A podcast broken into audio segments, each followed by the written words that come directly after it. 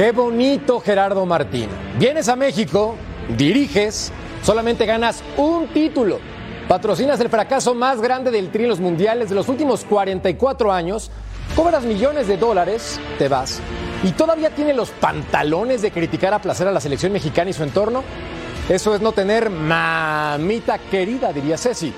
Y es que si fuiste parte del problema en la cancha, no quiere hacer la solución desde la tribuna. Tata, el ruido en tu cabeza es de la porra mexicana que te saluda. Bienvenidos, soy Jorge Carlos Mercader y es hora de punto final. Pero sí enseguida entendimos cómo, eh, aún en los mejores momentos que fueron en los dos primeros años, entendimos cómo se iba a desarrollar este camino porque intuíamos que, que no iba a variar respecto a cosas del pasado y, y aún hoy, estando afuera ya, lo seguimos observando. Claro, claro, claro, claro. Siempre es, mucho mejor, yo lo dije incluso durante el proceso, poder este, llegar a, a tomar la rienda de una selección nacional habiendo dirigido en el país porque te da un mejor panorama de todo el escenario, el conocimiento cabal de los jugadores, ya en lo previo. Eh, bueno, también conocimiento de cómo se desarrolla el medio, de todos los componentes que tiene el medio. Hay, hay algunas cuestiones que por más que uno las, las haya conocido, eh, se haya informado, no es lo mismo haberlas vivido o haber estado adentro cuando sucedieron que este, que alguien se las haya comentado. Pero bueno, eso sí me pasó en Paraguay, obviamente también me pasó en Argentina, no me pasó en México. Qué valor, Tata. Después de tremendo fracaso, tote de salir a declarar como lo hiciste, pero lo vamos a comentar en punto final. Bienvenidos y gracias por acompañarnos hoy con cartel de lujo porque se encuentra en esta mesa don Cecilio de los Santos. figura. Hola Jorge, ¿cómo estás? Un placer estar contigo, con Mariano, con Beto, con el ruso. Y sí, hay algo importante que se llama equilibrio, ¿no? Planificación, trayectoria. En el full hay un montón de cosas juntas que me parece que este hombre ni cuenta se dio, la verdad, en un proceso larguísimo, ¿eh? Porque digo, si te das cuenta de, lo que tienes o no te das cuenta de lo que tienes, porque sí tuvo mucho en la mano para hacer y no lo hizo. ¿eh? Totalmente de acuerdo contigo. Y a toro pasado, cualquier cosa puede suceder con las declaraciones. También, don Beto Valdés. Betao. Mi querido Merca, un gusto como siempre. Ceci Russo, Mariano. Pues mira, todo lo que dice eh, bien Cecilio de los Santos, pues yo diría, si no se dio cuenta de lo que pudo hacer, pues también no se dieron cuenta quienes lo trajeron, ¿no? O sea, vamos, es, increíble.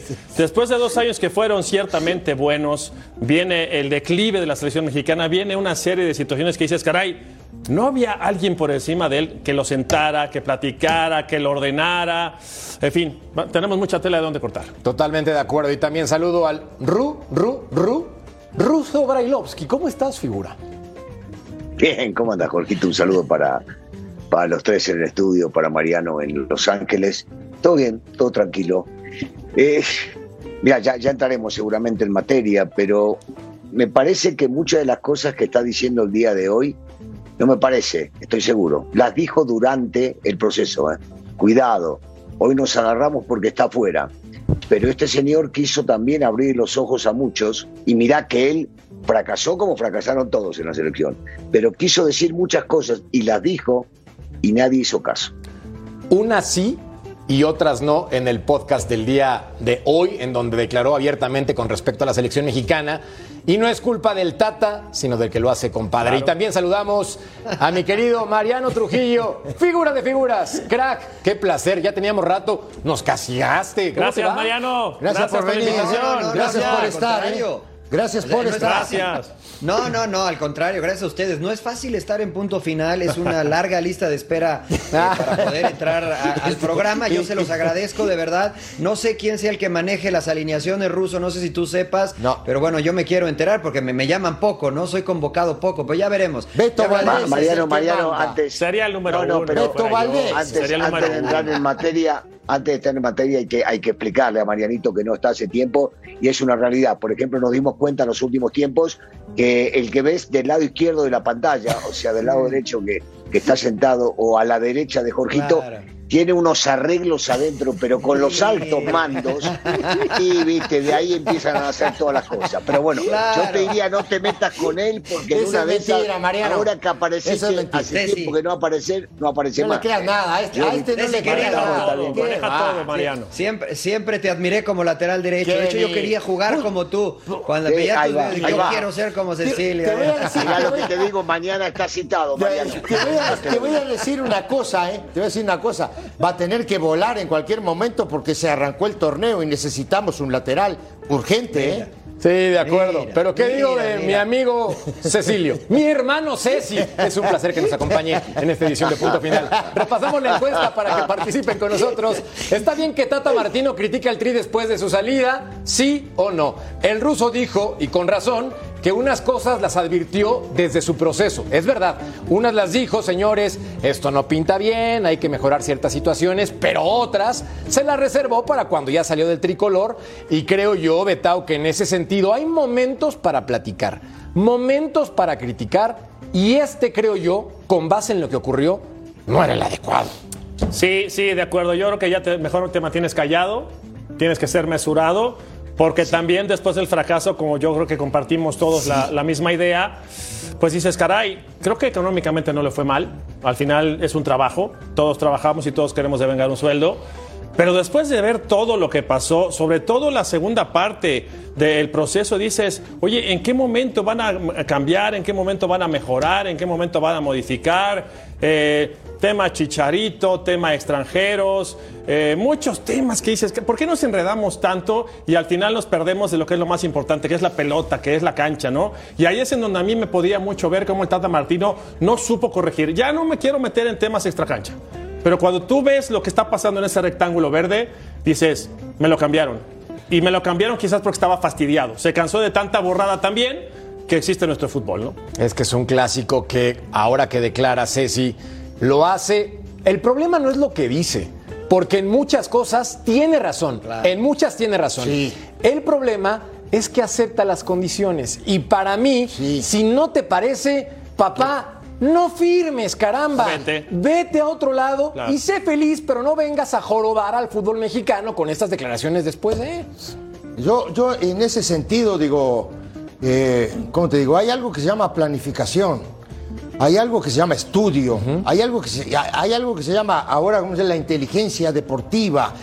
Hoy nosotros estamos enterados de todo porque te metes a la computadora y sabes todo. La verdad. Todo.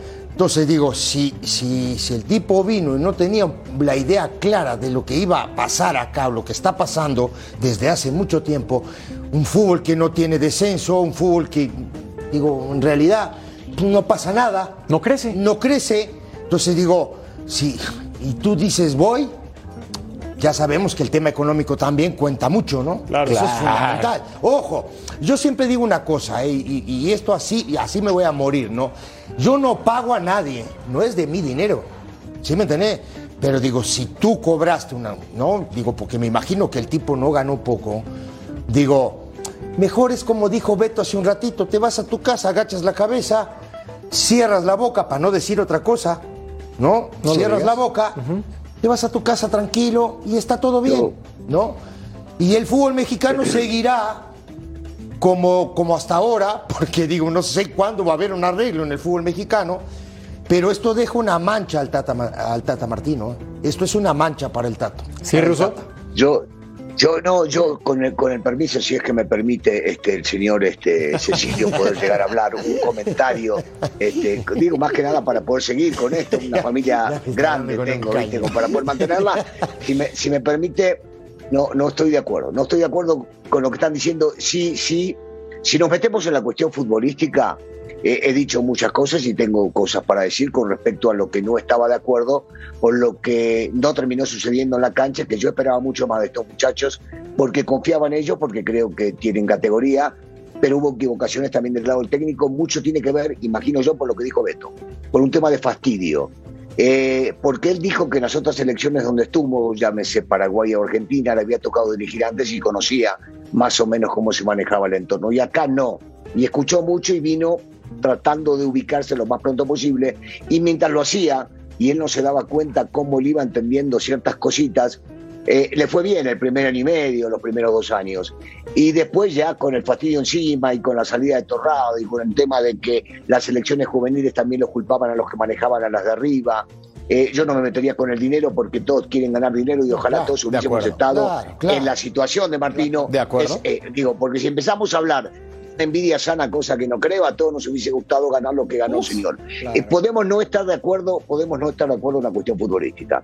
Todo lo otro, todo lo otro, esto que acaba de decir, yo en ningún momento dejé de escucharlo mientras fue técnico nacional. Nada más que había un sector del periodismo y otro no, uno que apoyaba y el otro que detestaba todo lo que decía, que se encargaba de pintarlo de la manera que más les convenía. Yo solamente pregunto esto, si el señor nos hubiese dado a nosotros la entrevista, ¿estaríamos hablando distinto?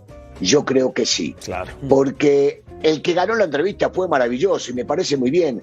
Sigo insistiendo y no es por defenderlo, no lo conozco a Martino más que ustedes. Una sola vez me lo crucé en el aeropuerto, nos dimos la mano, nos saludamos, buenas tardes, buenas tardes, y se acabó el tema ya. No tengo por qué defenderlo ni por ser mi paisano. Pero el tipo todo esto lo dijo, en ningún momento lo ocultó. Y cuando dice, por ejemplo, que en un momento dijo Martino que los jugadores en México valen entre 10 y 12 millones de dólares y afuera no valen eso. Nunca dejó de decir la realidad que sabemos que es cierta. Mm. No pagan en Europa lo que pagan adentro del mercado mexicano. No lo pagan. Mariano. No, estoy totalmente de acuerdo y creo que aquí había que tomar las cosas con un filtro porque eh, el mensaje es real, el mensaje eh, este, tiene la razón Gerardo Martino. Después las formas podemos estar de acuerdo o no. No es el primer técnico que lo hace. ¿Se acuerdan que Osorio también en un programa en Brasil también eh, dijo algunas cositas de vestidor? podríamos decir que es normal a, toro pasado que algunos técnicos revelen ciertas cosas, pero la realidad, eh, señores, es que lo que dijo Gerardo Martino es real, es verdad. Y más que enojarnos con Gerardo Martino, con el cual yo, al igual que Beto, estuve en desacuerdo en muchísimas cosas dentro de la cancha, creo que habría que analizar el mensaje y ponernos a actuar, porque es una realidad. Cuestan 10 millones de dólares los jugadores dentro de México, salen nuestros mejores jugadores mexicanos y difícilmente juegan. Criticó a la Liga MX por la estructura comparándolo con la MLS y también tiene razón, pero nos duele porque nos critica un extranjero. Si nos criticara un nacional o fuera alguno de nosotros, sería la reacción distinta de parte nuestra. Así es que por más que no me haya gustado lo de Gerardo Martino, hoy prefiero filtrarlo y decirle, señor Martino, tiene usted toda la razón. Me hubiera gustado que públicamente, cuando fuera el entrenador, tuviese, hubiese tenido el valor como para decirlo, ¿saben qué? Me voy porque esto no está bien. Le hubiese aplaudido. No lo hizo y tendrá sus razones, pero yo creo que hay que analizar mejor el mensaje. Partiendo del punto que nada es personal, simplemente futbolístico, escuchemos otras declaraciones que dio en el podcast el día de hoy. Creo que hay elementos que marcan este, eh, o, que encienden luces de alarma. México tiene un montón de componentes este, alrededor del fútbol y hay que ver si todos los componentes comparten estas opiniones, esta sensación de alarma, eh, si hay deseo de que esto, incluso deseo de que esto mejore, ¿no? Eh, les voy a decir qué me encabrita, qué me pone mal. Yo entiendo que Gerardo Martino ahora tiene la posibilidad de revelar ciertos asuntos cuando fue entrenador de la selección mexicana de fútbol hace solamente unos meses. El problema es que si las cosas desde fuera no le parecían, si sabía que las alarmas sonaban, más allá del aspecto económico, que tiene toda la razón para firmar contrato, porque es su derecho, pero, compadre, apliquemos la congruencia. Yo ahí es donde me cuesta muchísimo trabajo porque yo sé que puedo dirigir en un fútbol N, sin nombrar países ni ligas. Si algo no me parece, mis principios, mis principios Yo no voy, Betao. De verdad. Pero Jorgito, ¿estás diciendo cuando está dentro? ¿Estás diciendo cuando ya estaba dentro o antes de venir? No entiendo. Para mí es antes de venir, Ruso, que no haya tomado la decisión. Pero antes de venir. No, antes de Él ya lo dijo también en, esta, en esta charla, lo dijo. pero es dijo que, se me que hace habló increíble. con varios de los muchachos que trabajaban que le dijeron, pero que como recién escuché medio de lejos a Beto que dijo, no sabía tanto. Se fue enterando una vez que estuvo acá, escuchó a su gente, escuchó a sus amigos, y cuando estuvo acá se fue dando cuenta que era peor de lo que le habían contado. No, por Pero. ¿sabes, ¿sabes por qué nos duele, que- Merca? ¿Sabes por qué da coraje y por qué duele? Porque esto no tiene cuatro años. Lo venimos arrastrando hace 12, 16. Hace 50. Entonces nos está diciendo, hace 50, nos está diciendo la verdad. Entonces duele, duele porque ves cómo quienes manejan al fútbol en México, quienes manejan la selección mexicana, no modifican, no corrigen, no planean, no hay proyectos. Yo me quedo con lo que dice Cecilio, hay que planear, hay que hacer un plan estratégico, etcétera. ¿Tú crees que Martino no llegó con un plan y tú crees que no dijeron, sí, sí, Tata, está bien, tú quieres que hagamos e- e- este microciclo, mesociclo, macrociclo, etcétera? Y después dijeron, no, esto sabes que esto quítalo porque tenemos que hacer una campaña de lo que quieras. No, no, de esto quítalo porque Claro. no puede Ah, venir no, estoy Raúl. Esto quítalo. Ahora, Tú, espera, ah, déjame terminar. Sí, sí, sí. Termino. Sí, sí, sí. Yo, yo por eso, a mí me sorprende más el resultado deportivo, porque cuando llegó Martino, tú veías el deseo de los chavos por ir a la selección mexicana. Los había convencido. Tú veías el deseo que yo no veía hace muchos años, que yo estuve en selecciones menores, por ejemplo, la canción mayor. Llorabas cuando no te llamaban, peleabas por un puesto, lo consigue, los convence y de a poco fue diciendo, ¿de qué sirve que los convenzas si aquí hacen lo que quieren? Yo No, les no, pido claro. una por derecha y hacen por izquierda. Nos duele Claro. eso, la realidad es que Claro. nos duele lo que nos- las verdades nos duelen. Y a, No, eh, no a si eso. tan así, ¿eh? Sí, pero Marianito, Marianito, rápido. A, a eso justamente iba yo, porque del 78, ahora, pues el 78 fue un fracaso. Ahora fue un fracaso. ¿Estás de acuerdo? sí, de acuerdo. En ese interín de esos mm, cualquier cantidad de años, 44. hubo un, hubo un cierto, como un cierto lapso que trataron de hacer las cosas bien. Noven- noventas. Sí, trataron de hacerlas bien.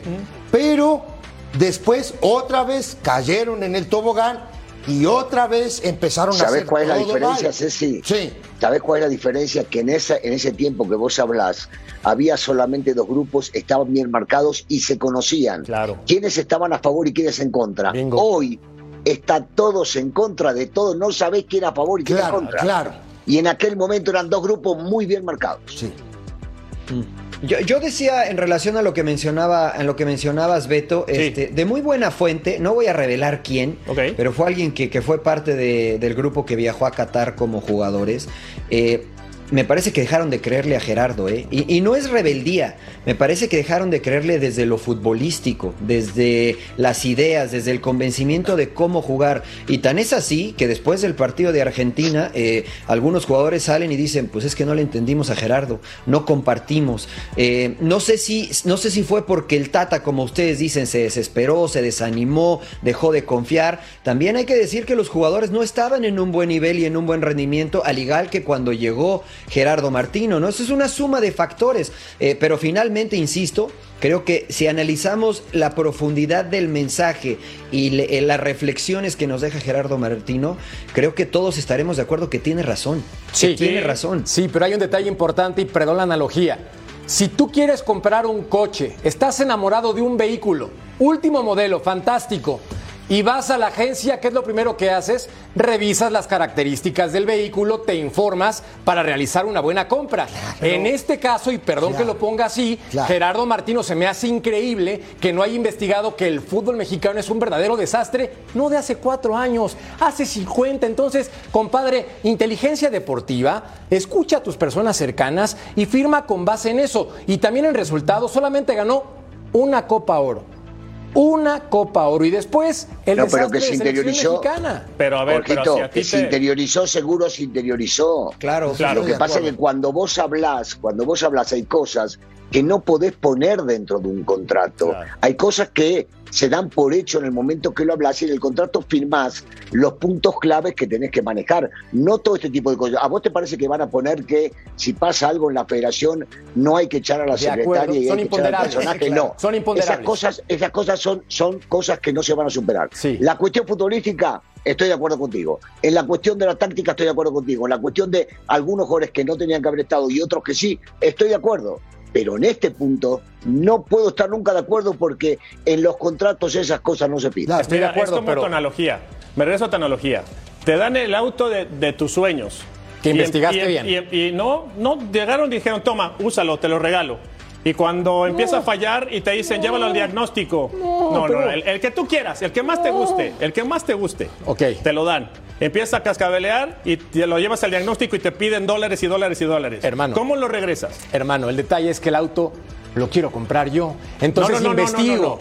si me lo regala, si me lo regala, lo suelto y digo, carcacha, paso a pasito. Y después lo dejo. Lo mando a la fregada porque no me interesa esa carcacha. Pero el tata, pero el tata cuando llega, oye, es un fútbol atractivo, se paga bien, hay material humano, hay buenos futbolistas, se pero pueden se lograr sabe cosas que el fútbol buenas. mexicano es un desastre, se no, sabe. No, no, no, pero, pero, él quiso trabajar bien, él quiso hacerlo bien. Yo por eso, este, y entiendo bien lo que dice Mariano, perdón Marianito, entiendo bien lo que dice Mariano cuando puede estar de acuerdo o no conmigo. Cuando tú ves a un técnico que dirigió a Barcelona, a Paraguay, que fue campeón en la MLS, y que no quiso, porque no quiso modificar o corregir o improvisar en un partido, es porque dijo, ¿saben qué? Ahí está ya. Arréglanse como pueden, porque por, más que yo quiero corregir, ustedes no me dejan. Beto, ojo, ¿eh? No sé en Paraguay, pero en Barcelona nunca corrigió. En Atlanta nunca corrigió y en México nunca corrigió. Jugó siempre lo mismo hablando de lo táctico. Ahora, teniendo esta analogía eh, que, dice Jorge, es muy difícil porque un auto es, es una, una situación que no cambia. Es una situación que te va a dar un rendimiento eh, lineal. Después acá tienes a seres humanos, ¿no? Y si lo de afuera de la cancha se maneja de una forma y afecta a los seres humanos y después a su rendimiento, entonces es complicado gestionar todas esas cosas. Y yo le pregunto al ruso y a Ceci que han estado dirigiendo, cuando te ofrecen un trabajo como entrenador, siempre piensas que puedes corregir lo que no está bien. Claro. Me parece a mí. Y les pregunto si es correcto. Totalmente de acuerdo. Eso, Totalmente de acuerdo. Esa es la clave. Nada más para rematar el comentario de Mariano. Yo entiendo, hermano, que sea un auto y que mecánicamente tú lo compras sabiendo que puede funcionar y que depende de las piezas, ¿correcto? Pero una vez me dijeron en una agencia, los fierros fallan, pues la federación falla y el entrenador falla. Aquí es tema de congruencia y creo que ahí Gerardo Martino, para mí, para mí, no lo está haciendo. Ya saliste, cierra la boca, sea agradecido y a lo que sigue. Pausa, volvemos a punto. Correcto.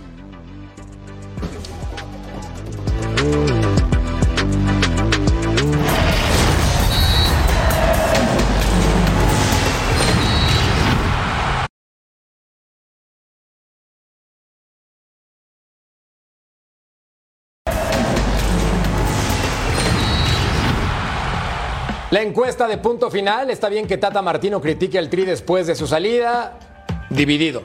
Dividido. Pero la gente opina en un 52% que no. Y yo quería tranquilizarme en este show, relajarme, ah, tomar un poco de oxígeno. y resulta que vamos a platicar del América, pero me pongo en modo zen.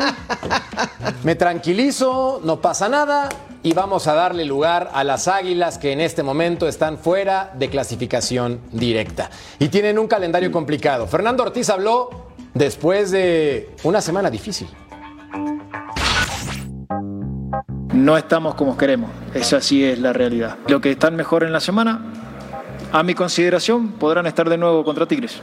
Seguiré con la misma idea, nunca he, nunca he cambiado. Tendré que ver cómo solucionar rápido para poder enfrentar a un gran rival como es Tigre.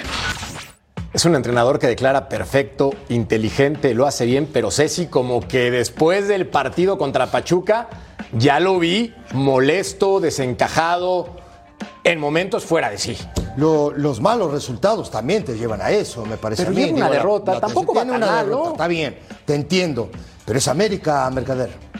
Mira, yo estoy defendiendo a la América, ve lo que son las cosas, no, no, madre pero sí, pero, pero, es América. ¿eh? La verdad. Digo, tiene, o sea, está mal lo que está pasando con América. sí, sí, pero tiene la obligación de estar por lo menos entre los cinco primeros. Tiene que estar ahí. Pues mira, hablando de la tabla, pues yo no lo veo en los cinco primeros, ¿eh? Por eso mismo te digo. Rayados, Tigres, Chivas. Por eso, pero está. Pachuca, Toluca. Está un punto. Y América. Está un punto de tu equipo. Bueno, entonces que sí, sí o sí no, no, ¿por qué? No, no, digo, a ver, digo, ah. yo, yo lo que te digo es, América es presión total, todo el campeonato, en liguilla, es presión. Sí. Y tú como entrenador y como jugador de fútbol te tienes que adaptar a eso. Se acabó. Así de una. ¿No? Sí. Creo que hoy la presión le entró un poquito a, a este al Tan Ortiz. Sí. Después, por supuesto, de perder 3 a 0 como local contra Pachuca. ¿De acuerdo? Que ojo, que tiene al América de hijo hace mucho tiempo. También eso hay que decirlo. Es importante que lo declare un americanista porque quiere decir que las lo- cosas te lo- como son. Te lo declaro porque es así. Ahora, veamos, Ruso, una situación importante. Todos tiramos pronósticos en un momento en este programa. Tú dijiste que el América iba a clasificar dentro de los cuatro primeros. Después de lo que has visto, tras 10 jornadas, ¿piensas exactamente igual? Sostengo, sostengo más que nada por, por conocer la historia, por saber de estos jugadores, porque el Tan Ortiz ya conoce cómo se maneja ahí adentro. Sí, se equivocó, se frustró, contestó mal en una conferencia, esto no cambia absolutamente nada de lo que venía haciendo, y definitivamente creo que sí, que el equipo está capacitado, que tiene jugadores para ello, eh, que se han equivocado, por supuesto, no solamente el arquero, le echan la culpa al arquero y era más fácil, se equivocaron todos, inclusive el técnico, y que tienen la capacidad de revertir todo esto con los partidos que vienen. Sí, el América, yo ahí difiero un poquito del negro, tiene que estar entre los primeros dos lugares, 100%, Es. pero bueno, estando donde está y teniendo jugadores, eh, equipos por delante, calificar este, es una obligación y estar entre los primeros también para no pasar por ese repechaje, porque a mí se me hace mediocre el hecho de que califiquen 12 equipos. Entonces, nunca voy a justificar el tema del repechaje, pero, pero que está y que puede, por supuesto que sí. Ahora veamos los números, Mariano, del equipo América en este torneo. Después de 10 juegos, 4 ganados, colección de empates con un total de 5, solamente un perdido. Es el equipo más goleador, hay que decirlo, pero su defensiva no se ha comportado a la altura del Club América. ¿Tú piensas que este equipo sí está para ingresar en ese momento de los cuatro primeros? Porque yo lo veo como que quién sabe, ¿eh? Yo estoy contigo, ¿eh? Yo estoy contigo porque si bien e- es el más goleador, le metió seis a Mazatlán, que, que andaba Sí. muy, muy mal. Y después al único equipo candidato al título que ha enfrentado en este torneo después de las jornadas que, que se han jugado ha sido a Pachuca. Y le metieron tres y se vio y no se vio bien el conjunto de América. Ahora, no sé si lo que dice el ruso y lo que dicen Ceci eh, es, es, eh, un discurso estudiado, y no lo digo con mala intención, de los americanistas, porque cuando estaba Solari, terminaron dos veces en primer lugar, ¿eh? El mejor equipo en cuanto a puntos y números. Sí. Y no pasó nada. Yo creo que América tiene la responsabilidad, y lo digo desde afuera sin ser americanista, de ser campeón. Y comparto lo del ruso y el repechaje, pero si clasifiquen los primeros ocho, tiene la posibilidad de ser campeón. Yo creo que eso debe de ser el objetivo de América, más allá de terminar dentro de los primeros cuatro, que lo vio difícil porque hoy está más cerca del 12 que del primero, eh, y la verdad es que, que creo que no Ahora, debe Ma- ser. Marianito, Marianito, no, no discurso debe no es. ser el objetivo. Discurso, discurso no es, es, es lo que aprendimos dentro de la institución y te lo digo, digo, ya a mi edad no tengo por qué dar discurso ni querer quedar bien con nadie, no es un discurso. Lo segundo que decir lo compartimos. Si termina noveno, si termina décimo y sale campeón, por supuesto que lo vamos a celebrar y todos, pero va a ser frustrante. Ahora, no comparemos esto de Ortiz o no quisiera yo comparar esto de Ortiz con lo de Solari. Solari vino acá con una idea totalmente diferente y hasta hablaba durante el torneo de que había que cambiarlo y que no entendía cómo se jugaba el fútbol acá. Entonces, desechado completamente. Ortiz sí jugó acá, Ortiz sí conoce y sabe que son dos torneos, de los cuales el segundo es el más importante. Y en ningún momento va a terminar diciendo estoy entre los primeros tres y si no me llevo la copita esta que están inventando ahora, viste que los directivos inventaron una, que el que hace más puntos, no sé qué pelotudez. Bueno, esa no le conforma a nadie y a Ortiz tampoco le va a conformar. A Solari sí se fue contento, diciendo que terminó primero alguna vez. A eso es No a lo que voy, nada. Ruso. A eso es a lo que voy, a eso es a lo que voy, porque cuando ustedes jugaban, sí era importante terminar en los primeros, o en el primero o en el segundo lugar. Hoy da lo mismo terminar en el octavo que en el primero, No porque no tien- obtienes ningún beneficio. No obtienes ningún beneficio. Si terminas en octavo, y ya lo dijo el ruso, y quedan campeones, ¿sabes cómo van a festejar los americanistas? Pero no, creo, entiendo- Mariano. En América no creo. sí. sí, que sea lo mismo O sea, calificar en primero o en octavo, no creo. Es el- exactamente el lo mismo para efectos prácticos. Beto. América tiene que ser primero en la liga y primero en la liguilla. Yo- bueno, prefieres yo- yo que clasifiquen, prefieres que clasifiquen primero y que se quede donde se quedó el Tan Ortiz o, sea, No. o donde se quedó Solari, No. O que pase no, en octavo y sea campeón. ¿Qué prefieren los americanos? no lo sé. No, Mira, bueno. no, no lo sé. Yo, yo, yo quiero tocar un tema del Tan Ortiz, ¿no? Porque yo creo que no se equivoca. Yo lo veo molesto y yo creo que se molesta porque se me- yo, yo supongo que cada semana las, las preguntas que le hacen van encaminadas hoy al portero.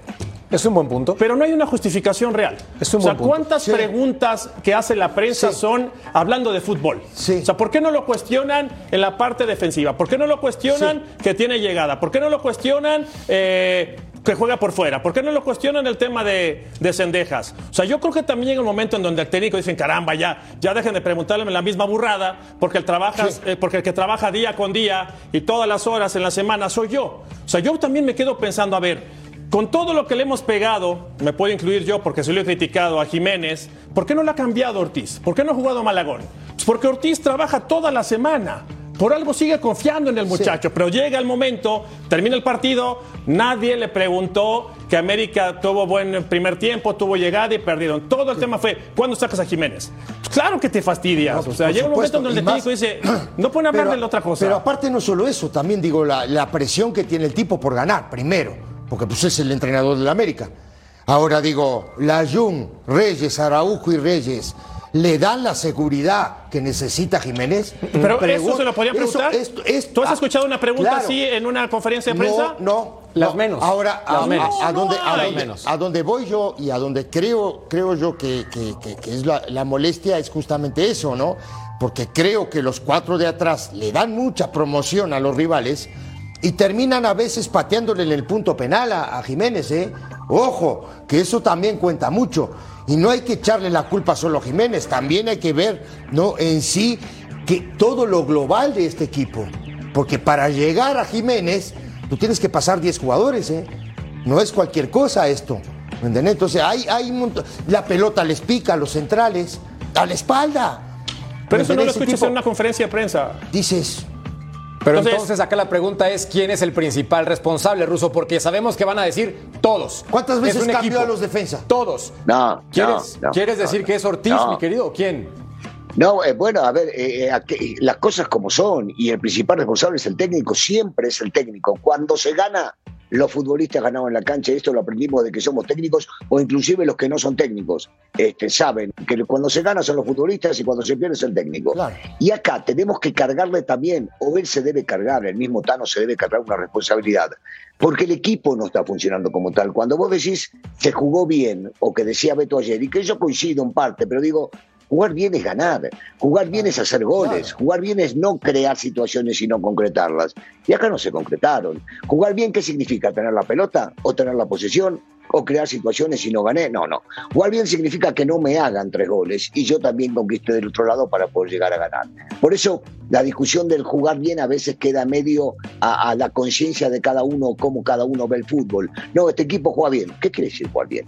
Jugar bien para mí es el que se levantó la copa, ese es el que juega bien. El que levanta el título, ese es el que jugó mejor que todos. subjetivo, Hoy claro. me puede llegar a gustar más uno que el otro. Por eso digo, el Tano es el principal responsable porque es el técnico y es el que organiza el equipo y es el que ve a los jugadores en la semana y dicta que este o aquel jugó, está mejor que el otro y lo pone en la cancha. Así que el caso de Jiménez. Pero me molesta que sigamos hablando de Jiménez, perdón, pero esto me voy a extender un poquito, porque no es solamente Jiménez. Cecilio mencionó a los cuatro de atrás y yo menciono a los del medio y también menciono a los de arriba. Déjense de bromar por el amor de Dios.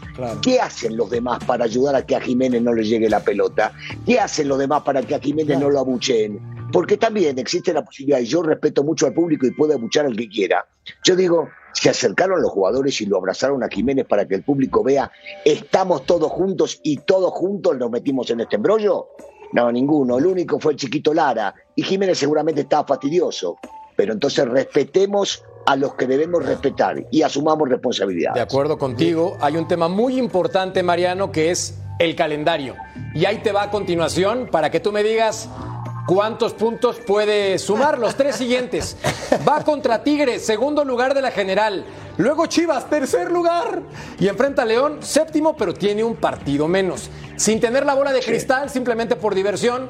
De estos nueve puntos, ¿como cuántos más o menos? Seis. Saca seis, América. Saca seis de esos nueve, Jorge. No, lo que pasa Nueve. es que, o sea, el torneo como está, el torneo como está, cualquiera le gana a cualquiera. ¿no? Y creo que por los estilos de esos tres equipos se le acomodan muy bien al América. El, el partido más difícil que yo veo es contra Tigres. Después contra Chivas y contra León, creo que América es superior a esos dos equipos. Totalmente Ay, se va a Claro. poner sabrosa la cosa con esta parte final del torneo, como también es el final de este bloque. No le cambien. Pausa y hablamos del Guadalajara, Guadalajara. Hueles a purra tierra mojada. ya le cambiaron, ya le cambiaron.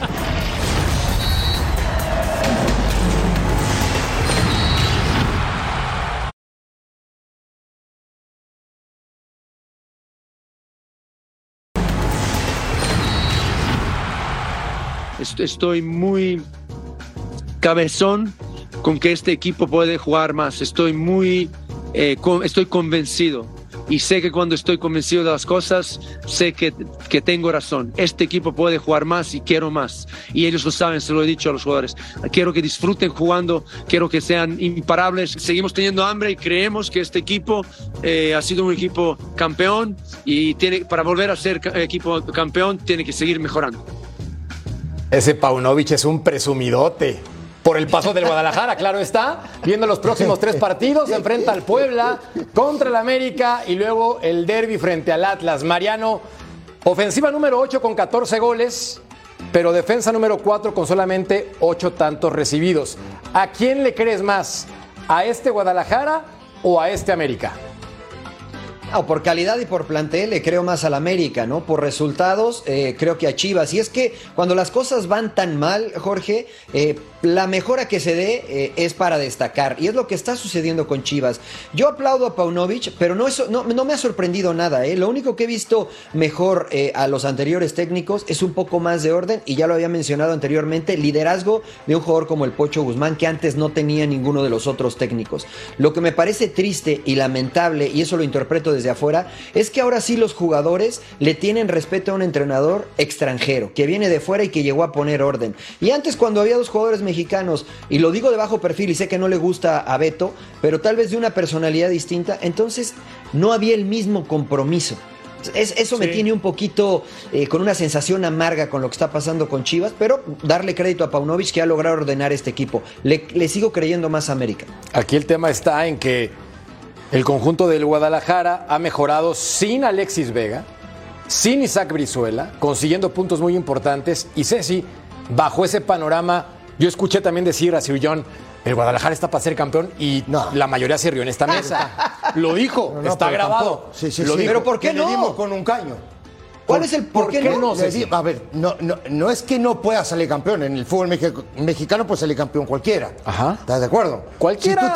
La mayoría. Si la tú, mayoría. Si tú sacas los, los cuatro últimos, después del 12 para arriba, puede salir campeón Es un volado. Es un volado. ¿No? Digo, ¿cuál es la diferencia hoy? Que el tipo ordenó el equipo. Que creo, y, y estábamos hablando, creo que fue ayer o anteayer, del tema de hierro. Que es un tipo que nunca aparece que ha hecho las cosas 10 veces mejor de lo que hizo Peláez, que dejó una basura ahí en, en Chivas. Los tipos están ordenando. Y en cuatro meses. y te voy a decir una cosa, yo siempre digo algo, ¿eh? Cuando tú, el orden de un equipo es, empieza afuera, no es adentro. Todo lo de afuera tiene que estar bien para que el equipo se vea ordenado en la cancha. Y Chivas hoy, otra de las cosas importantes, normalmente tiene nueve jugadores eh, jugando siempre. No ha cambiado la alineación. Lo mismo que América, ojo, ¿eh? ¿Qué pasa? Creo que la curva de, Chivas es ascendente y la curva de América descendente. Pero esa curva Ahora, agregando... está tocando techo, ¿eh? Para mí Chivas está tocando Ayer techo. lo dijiste. Para mí y lo asumo. Sí, Ruso. No, estoy de acuerdo con Beto. Ayer iba a comentar justo eso, que ayer decías eso y que yo dije que estaba de acuerdo contigo, agregando nada más que porque Jorgito dice, y sin Alexis y sin Brizuela. Sí. Tanto Alexis como Brizuela son más ofensivos que defensivos. A veces digo que se le acomoda a los técnicos una forma de jugar por jugadores lesionados. Bueno, pasó, pasó con Sandoval, este, en este último partido jugaron contra Cruz Azul. Recordemos bien lo que pasó en el momento este, que entró de cambio Rubio el venezolano, lo que pasó con Mazatlán contra Cruz Azul. Digo esto porque los dos cineros juegan por los costados. Sí. Pero los dos cineros están haciendo un trabajo defensivo impresionante, que no lo van a hacer ni Brizuela ni Vega cuando jueguen. Sí trabajan, sí apoyan, pero es lo mismo. Entonces esto le vino bien al técnico para poder agarrar y decir, armo bien la estructura en el sector defensivo. Tuvo la suerte de hacer goles de entrada en la mayoría de los partidos. No le tocó todavía revertir un partido contra algún equipo importante y habrá que ver cómo funcionan. Esto no le quito mérito ni a los futbolistas ni al técnico, porque creo que han hecho mucho más de lo que venían haciendo antes con esto que decía el negrito y que estoy de acuerdo con él. con Peláez era un desastre. Esto ya fue superado en nueve fechas o en diez fechas, pero claro, era más fácil superarlo. Se había hecho un desastre total Peláez. ¿Cómo no lo iban a poder superar? Pero me parece que esto que hicieron hasta el momento es muy bueno. Bueno, No, pero Ricardo real, porque se Peláez, te mandamos un fuerte abrazo. Gracias por vernos en punto No, final. pero, yo no, Jorgito, vos no, sabés que yo no, digo, yo, es la verdad. yo digo las cosas con nombre y apellido. Yo acá no Claro, me cuido claro. de. Ruso, sea no amigo o es no sea por amigo, ti, decimos las cosas como son. No es por ti, simplemente quiero ser amable con las personas que nos ven. Saludos, Ricardo. Sí. Nos vemos pronto. Abrazo fuerte, abrazo, fuerte,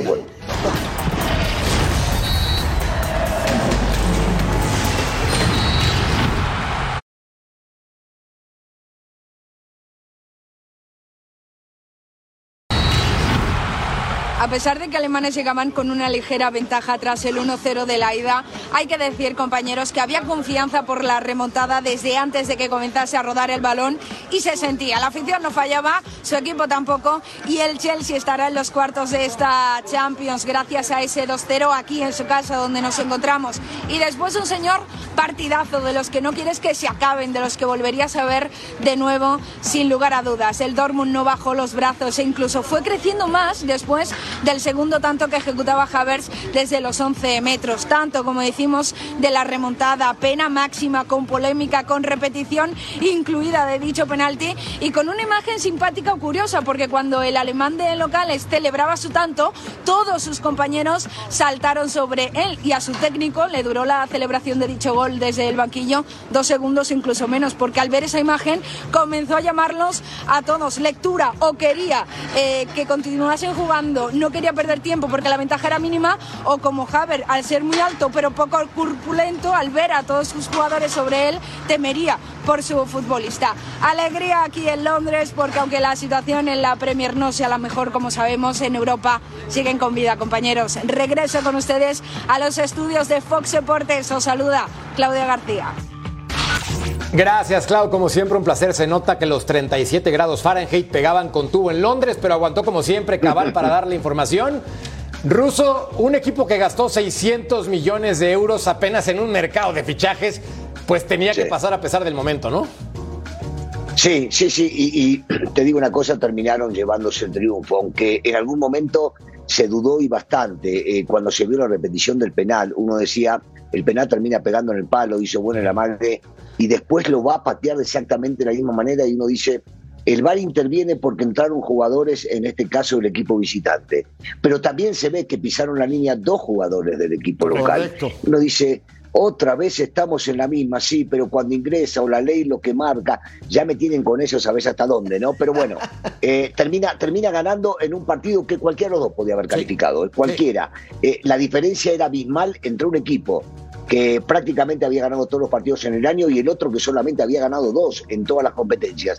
Pero bueno, se dio que la inversión ayudó y ayudó mucho para que se pueda llevar este resultado. Ahí me encantaría que le vaya bien, ¿eh? porque trajo, trajo muy buenos futbolistas, porque los tiene, porque está acá un chico que fue sensación como Enzo. Este, en la selección argentina prácticamente que no iba a ser citado y termina siendo figura y me gustaría que al equipo le vaya bien. Insisto, cualquiera de los dos se podía haber llevado el pase, cualquiera de los dos. Sí, terminó, terminó pidiendo la hora, me parece a mí. ¿eh?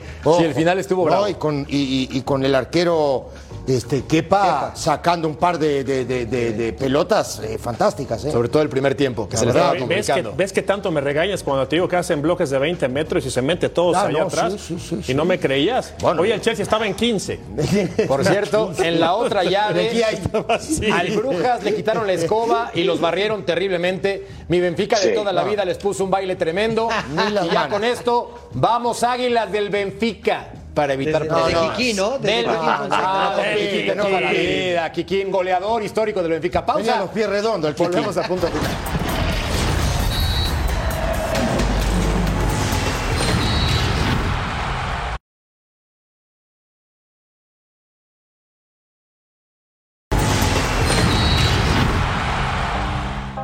Creo que un gran error de nuestra parte es, es creernos David. Eh, Goliat en este caso, eh, no, no me parece que haya esa, esa diferencia de magnitudes al momento de saltar una cancha. Creo que el fútbol hoy por hoy, el fútbol moderno, deja bien en claro de que eh, cualquier, en cualquier contexto, en cualquier situación puede haber una, una exigencia si hay un equipo que no está compenetrado del todo, enfocado del todo. Perdón por el cambio brusco de temperatura futbolística de Champions a Conca Champions, pero es lo que hay, es lo que hay. Y tenemos que platicar, Mariano, del Tauro contra León, donde bien Arcamón es honesto, es tranquilo y parece que no quiere verse como favorito. No, yo creo que no es honesto, yo creo que es político, ¿no? Porque a mí me encantaría, y entiendo cómo funciona esto, que el Arcamón fuera, pues la verdad es que somos el favorito, ¿no? Somos eh, el mejor equipo, tenemos que demostrarlo porque los partidos se juegan, pero somos los obligados a sacar un buen resultado el día de mañana ante un equipo panameño, que es verdad, el, fútbol panameño ha crecido, pero en el papel la estructura y, todo lo que rodea al fútbol mexicano, eh, pues favorece a, a la llave, ¿no? Entonces yo esperaría un León que dé un golpe sobre la mesa y que sea contundente, aunque parece que los equipos mexicanos están sufriendo en esta competición. ¿eh? A ver, mi querido Cecil, Atlas va a hacer su debut histórico también contra el Olimpia en este torneo, primera vez. El Tauro eh, dirigido por Einstein. Ah, caray. No me diga. Ah, caramba. ¿Cuál la, la, teoría de la relatividad. No, es Albert, ¿verdad? No, no, no es Albert, pero el técnico es argentino de apellido Einstein. Ah. Muy bien, entonces seguramente le va a encontrar la cuadratura al círculo. ¿No? En una de esas. Por cierto, favoritos para ganar entonces de los equipos mexicanos. ¿Atlas le gana a Olimpia como visitante? No sé, Olimpia es líder del torneo, ¿eh? Líder y no, debe ser complicado jugar si tuvieras que apostar para ese partido, ¿con quién vas? No, voy con. No, voy con Atlas. No, voy con Atlas. Olimpia, Olimpia, Olimpia. yo, con, Olimpia, ¿eh? Es un desastre. Olimpia, con los Leones. Olimpia de, local, Olimpia de local se va a hacer muy difícil con cualquiera, por supuesto que sí. Yo, yo no apuesto, no me gusta el tema de esa apuesta, pero si tengo que elegir cuál de los dos, Olimpia, pero por supuesto que va a ser complicadísimo. líder del torneo. Oye, ¿cómo anda ahorita el Atlas? ¿Y se va a meter a jugar con el Olimpia? Le va a ganar el Olimpia. Sí. Espérense, ¿Seguro? los partidos hay que jugarlos, son 11 contra 11. Por supuesto. Vaya, la colección de clichés. Por supuesto. Pausa. Siempre. Volvemos a punto final. Siempre, siempre.